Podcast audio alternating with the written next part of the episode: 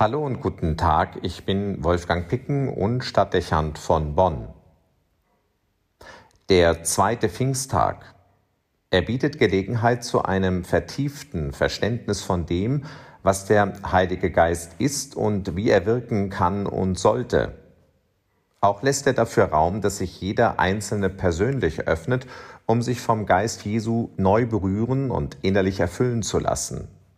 Es gibt keine Situation im Leben, in der ein Mehr an Geist nicht angemessen und wünschenswert wäre. Aber es gibt nicht immer die Möglichkeit und die Zeit, den Anlass also, sich dem zu stellen und dafür empfänglich zu sein. Keine Frage, der Heilige Geist kennt keinen Terminkalender und lässt sich ebenso wenig vorschreiben, nur am Pfingsttag zu wirken. Gott sei Dank ist das so. Aber, wie sagt ein Gedanke der Weisheitsliteratur aus dem Alten Testament, es gibt für alles eine Zeit. Damit vermutlich auch eine Zeit, die dem Empfang des Heiligen Geistes besonders gewidmet und zuträglich ist, Pfingsten und damit eben auch dieser zweite Feiertag. Schnell fragt sich, welche Gabe des Geistes man sich konkret erbitten würde und welche es zuerst bräuchte.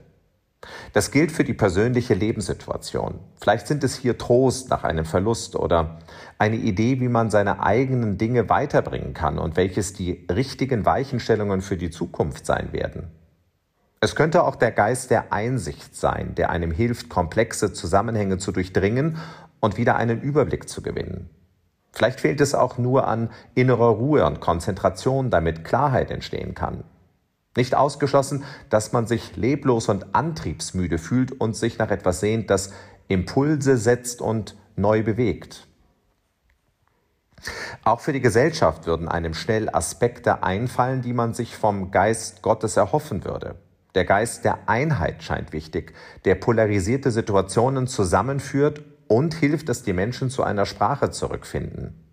Die großen Probleme, die gelöst werden wollen, fordern ein gemeinsames Bemühen. Klugheit wäre auch eine Gabe, die wichtig wäre. Vieles, was die Zukunft bestimmt, muss klug analysiert und bewertet werden.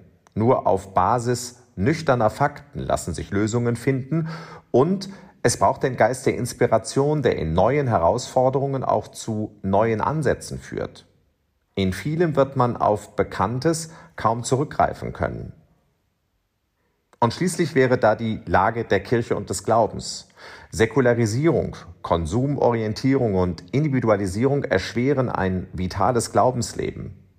Hinzu kommen Konflikte und die fatalen Wirkungen der Missbrauchskrise auf Glaubwürdigkeit und Akzeptanz. Der Geist der Einheit, der zusammenhält, was zusammengehört. Der Geist der Gottesfurcht, der das Wort Gottes respektiert und achtet. Der Mut und die Ehrlichkeit, mit Fehlern umzugehen, Verantwortung wahrzunehmen und neu anzusetzen.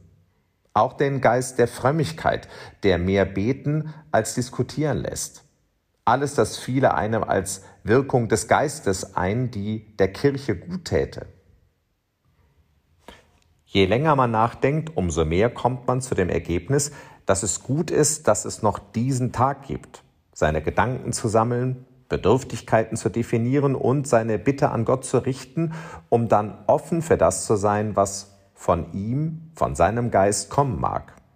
Deshalb nochmals, komm, Heiliger Geist. Wolfgang Picken für den Podcast Spitzen aus Kirche und Politik.